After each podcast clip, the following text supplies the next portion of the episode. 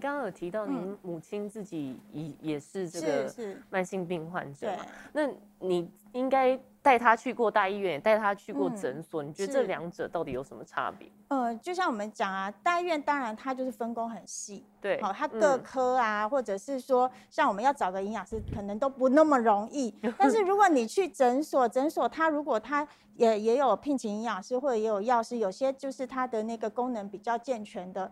的这个呃诊所的话，其实我觉得它是不输大医院的，就是在我们的这个如果是慢性病的这个长期照护来讲，我觉得大家要权衡一下啦，就是说是不是有需要什么事情都跑去大医院，因为大医院老实说，它就是一个急重症的单位，跟我们这个就是长慢性病的照护，我觉得是可以区隔开来。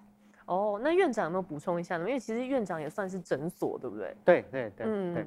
呃，我我们去看看一个状况，就是说，其实整个呃老化的过程当中，嗯，我们会发现，其实目前呃我们长照需求会越来越大，对。可是长照这一群呃需求的时候，你会发现大概有八成是有慢性病，嗯，也就是说，慢性病控制不良，它就会挪动到所谓的长照的这个族群。是。那那你说我们现在医疗越进步，人有没有活得越好？我们有吧。我们举个例子来讲，一个叫做不健康存活年。嗯啊、呃，在过去其实，呃，这不健康存活年啊、呃，跟现在做对比，现在不健康存活年反而是更高。哦。也就是说，你活得越久，可是你的后面是需要人家照顾。你可能就是你长寿，可是可能多病。对，你可能诶、嗯欸，就是躺在床上啊，或是呃要洗肾啊。那这里面其实是会很辛苦，嗯，所以我们在这里面真的是要及早介入。就是我我们常会讲，就是说，呃，健康促进做得好，医疗诊治花费少；医疗诊治做得好，长期照护需求少。这个其实是我们希望的，我们我们希望的。所以呃，我们都会变老，所以年轻到中年，然后再到老化，这个其实过程是连续的，所以。呃，这个你不好好照顾，你就变成长照的一个照顾的族群了。哎，我有听说现在有一个初期慢性肾脏病照护点灯计划，还有一个特别的专案名称。院长有接触这个计划吗？呃，是的，哎，跟大家报告一下，那这个其实是呃诊所协会全国联合会这几年啊、呃、推动的一个项目之一。那前几年、嗯、哦，前几年我们从所谓的糖尿病的点灯计划，之后变糖尿病品质提升，之后我们去做所谓的健康配，就是气喘的一个点灯计划。那今年这个呃初级慢性肾脏病的点灯计划，那我们在这里面就是希望啊，让这个基层的院所能够从事这样的一个计划。那为什么要从事这样的计划呢？哦，刚刚其实慧文有提到，其实。在整个分级医疗的一个过程当中，呃，我们看到其实跟国外相比，哦，国外比如糖尿病，在美国大概百分之九十是在基层，英国百分之九十五，可是在国内只有不到百分之四十。那当然有很多，因为在台湾是自由就医嘛，嗯，那自由就医的情形之下，我们民众要到医学中心也可以去看，嗯，可是呢，要了解慢性病，它必须要长期。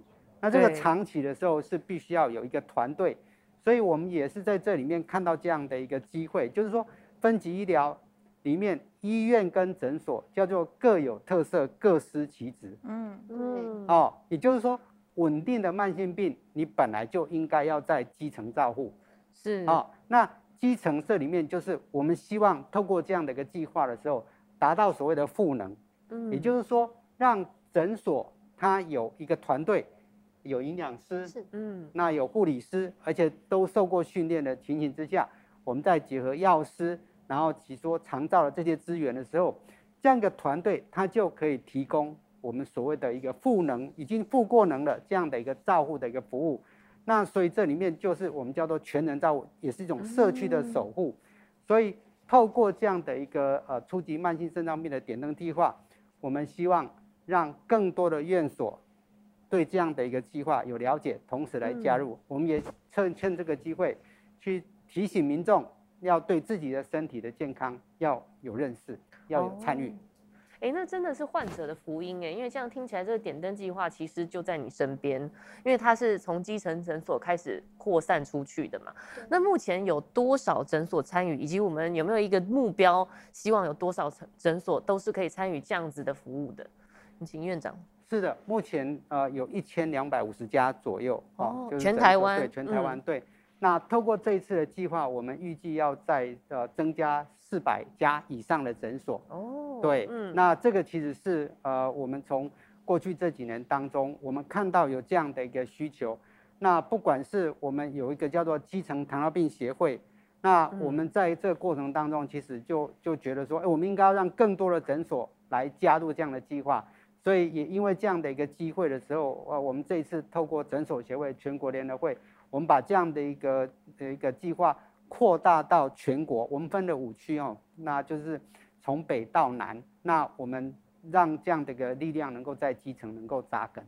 嗯，那会不会有什么补充的吗？嗯、其实这个计，其实这个计划很好哦，它其实就是一个从上到下引导我们的这个基层诊所一个呃品质跟实力的提升的一个计划方案。是，嗯、那大家想象，我们可能过去印象中的诊所，也许就是。比较落后啦，好像都是一些老医师啦也好，或是设备感觉上就是好像没有办法赢得你的信赖。但现代化的诊所其实已经不是这样，更何况呢？我们刚刚提到，就是说从这个呃整个政策面来讲，现在已经不是。呃，我们我们是走一个健康照护，不是走疾病照护。他要从更前端，让你知道你怎么样可以维持好你的健康，而不是有病了我们才来医疗。所以才是预防胜于治疗。对对对，所以对于这些诊所的这个呃呃。在这个基层诊所这一块来讲的话，如果今天你加入了点灯计划，其实他们就会有一些线上课程啊，嗯、让你医生去训练、去上课，啊、哦嗯，然后有一些认证啊，所以对于他们自己的实力也是有所提升。那这样对于在服务民众的部分，我们民众也确实就会比较信赖，所以这个其实是呃比较好的一个方向在走。嗯，哎，那像这样子的点灯计划，或者是全方位服务的诊所，有没有什么门槛呢？我们请教一下院长。哦。目前呃，针对这个初级慢性肾脏病的一个照护计划，目前只要你是专科医师哦，只要你是专科医师，嗯、那只要受过所谓的一个核心课程，四个小时的核心课程，再加上两个小时的继续教育，那你就可以取得这样一个资格。那你就知道说，哎，你回去之后要把你的团队怎么样建立起来，那怎么样去做一个固定的一个追踪，什么时间哦，该帮他。量测血压啊，然后验体重啊，嗯、然后蛋白尿啊，还有他的血脂啊，这个其实都目前都有这样的一个呃规范，让你去遵守。是的。嗯，哎，那这样听起来有很好、很完善的政府服务措施，就是包括这些基层诊所的全力加入，来这个照顾长期的肾脏病患者。那已经有好的医生，你有没有听过有一些？因为很多人呢、说真的，就是一被讲说自己需要洗肾，那根本感觉是好像被判死刑，觉得好像一辈子没有办法自由，就是动不动就要进出诊所。医师有听过一些逆转肾的案例吗？也就是他可能原本是很严重的慢性疾病，肾脏方面的，但是因为有妥善照护跟治疗，而慢慢的减缓这个病情。好的，呃，我在这里分享呃一个案例哈、嗯，那这个呃阿姨啊哈是二零一七年的时候来到我们诊所、嗯，那当时其实她是血压、血糖、血脂都是控制不良，哦、嗯，那那个时间点我们帮她量测的时候，她的肾脏功能那个 eGFR 大概只剩下三十分左右这样哈，嗯嗯，那所以其实如果再往下掉，目前大概哦再往下掉。它有可能到第四期、第五期，可能就要透析。嗯，那所以这里面我们其实就是用尽了各种方法。嗯，啊，就是观念的一个导正啊。那所以我们里面有营养师啊，啊，我们有护理卫教师。嗯、那导正完之后，我们其实这里面配合目前最新的一个用药，也就是说我们尽全力就对了。嗯，三年下来，那到目前为止。他的肾脏功能目前已经拉回来，大概在六十分左右。哦，哎，那成效很明显，体重也控制了，血糖也控制，血压也控制。嗯，那对他来讲，其实是相当的不容易哦。我我们举个例子哦，嗯、其实，在过去我们了解，假设你的疾病控制不好，你血压、血糖就控制不好啊，你每年有可能五分到十分这样子往下掉。假设掉到十分以下要洗肾的话，你原来是六十分，你有几年可以让你这样掉？对啊，对，所以听起来很可怕。早期积极介入是相当相当重要的。嗯，那这里面其实我们刚刚提到那个点灯计划只是我们其中之一，我们希望的是你的院所就扮演所谓的健康管家。嗯哦，健康管家什么概念？呃，就是我就是你的管家，你的健康管家，所以你的大小事都是我帮你处理。嗯，我是你的主责医师，那我帮你控制你的血糖、血压、血脂哦，这一些。那我帮你加入这些，比如说糖尿病的一个照护计划，那或者是肾脏病啊，或是气喘啊，或是所谓的 B C 肝这一些，那需要转介给别的专科医师的时候，我来帮你转介。嗯，我帮你联络，那我转介出去之后，专科医师好好帮你做完评估，那这些资料回来之后，我们还要解释给你听，所以我就是你的健康管家，你大小事情交给我就对了。哦，所以听起来就是过去是我有病才去看医生，现在不是，医生尤其是根本就是一个团队，医疗团队会主动来关心。这个等于说是街坊邻居都是你们关心的对象，对不对？没错，没错。哦，这样子听起来真的是让人安心很多哎。哎、嗯，那其实人家说慢性疾病哦，尤其是肾脏疾病，可能跟饮食有关系，甚至是你已经出问题了，就要开始注意饮食。有没有什么忌口的东西呢？饮食，如果说是糖尿病的话，嗯、像呃，先举个例子好了，我们有一个三十五岁的年轻男子，三十五岁，三十五岁而已。那其实他的血糖其实也控制不好。那因为他的工作是导游，所以他其实都是外食。哦、然后他在一百零八年，哎，一百零六年来我们诊所的时候，肾脏的那个分数还有八十几分。但因为他就是血糖高、血脂高，然后尿酸也高，三高。对，然后呢，嗯、他今年八月的抽血的那个肾脏分数剩二十分了，那他只有三十五岁，天啊！所以就是像刚呃陈医师这边直线下滑，对，就是真的是这样下来的。嗯，然后他就是很典型的自我意识高，可能没有办法去 控制自己的饮食，也不去不不测血糖啊这些的，然后呢就是血糖高导致肾脏功能急速往下掉。很蛮典型的案例这样子，嗯、那再来的话就是，如果说哎、欸、控制好了，当然也有，就是一个阿姨，她五十七岁，那她糖尿病大概七年左右，嗯、那她从香港移居过来的，那其实她一开始来的时候血糖其实也是蛮高的，那她就是、嗯、她其实一刚开始进来，她的概念就只是人生地不熟，只是想说照照拿个血糖的药，嗯、然后呢。就只是药而已，但经过我们团队的介入之后呢，他现在血糖都稳稳维持稳定在六左右，那每天都测血糖，以及呢上传饮食跟我们做讨论，嗯、对对对，哦、所以我们团队的介入在这个方面就是给他们很多的就方向这样子，对，哦、所以依婷老师你也算是就等于说营养师也是这整个医疗团队里面很重要的一个角色嘛，对不对？哦，对。那除了呃，您刚刚讲的，就是可能你会去看他的菜单之外，你们还有什么样的服务？这个应该要请依婷老师跟院长一起告诉我们。呃，嗯、我们在呃去前年有一个呃呃预防失能计划的那个活动，嗯、然后呢，针对长者，呃有慢性病的长者，然后帮他们做一个 ICOPE 筛检之后，嗯、发现他是呃比较容易跌倒的，那我们就是、哦、呃。针对这些族群设立了一个班，叫永古防跌班。那这个里面的活动其实有蛮多的，就有营养师啊、护理师啊、嗯、药师啊，我们这团队嗯不同的专业领域的人，然后设计了课程，嗯、然后替这些长者上课。嗯、对，然后饮食的部分啊，还有就是防疫的一些呃重要的提醒啊，药物的使用啊，对。嗯、那课程里面就是有讲到饮食。对，那就是教他们分类啊，食物的分类以及让他们动手操作。对对对，嗯、那特别是在不同的课程里面，还有教导他们就是呃记忆力的训练啊，好、嗯、等等。听起来都是针对老人家设计的内容。对对，这个是、嗯、因为他是长、嗯、长者的，因为他的这个族群。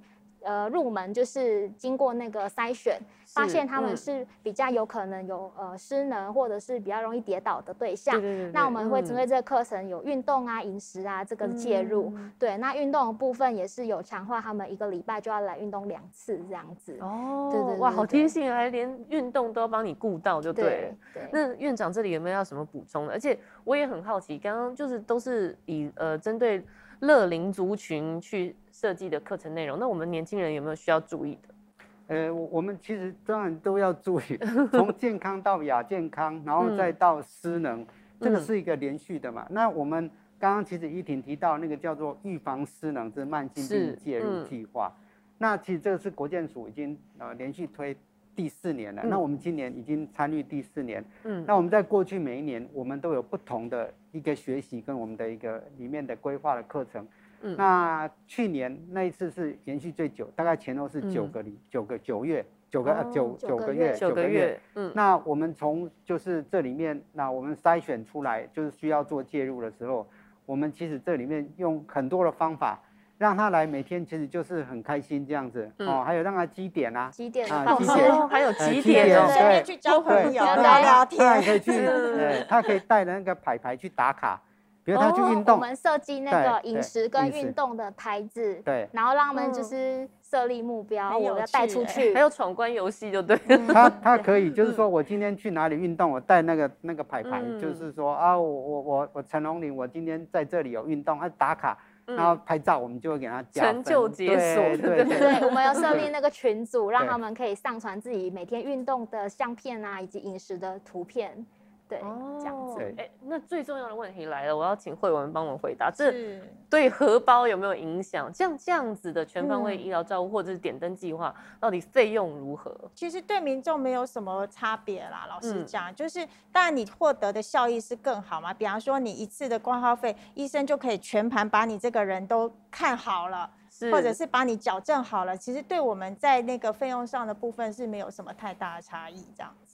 哦，哇，这真的是患者的福音哦，所以记得去咨询你家附近的诊所，因为说不定你家附近周边的诊所就有提供这个点灯计划，或是全方位的医疗照护。千万不要把小病拖成大病，也不要把年轻的时候赚来的本钱变成年纪大的时候看医生的钱，所以我们真的要有自觉哦。今天非常谢谢三位政治专家跟我们一起分享如何照顾我们的慢性疾病，尤其是肾脏疾病，它是一个隐形的器官，请大家好好的爱护它。好，我们先休息一下，等一下还有这个呃线上问诊室，马上回来。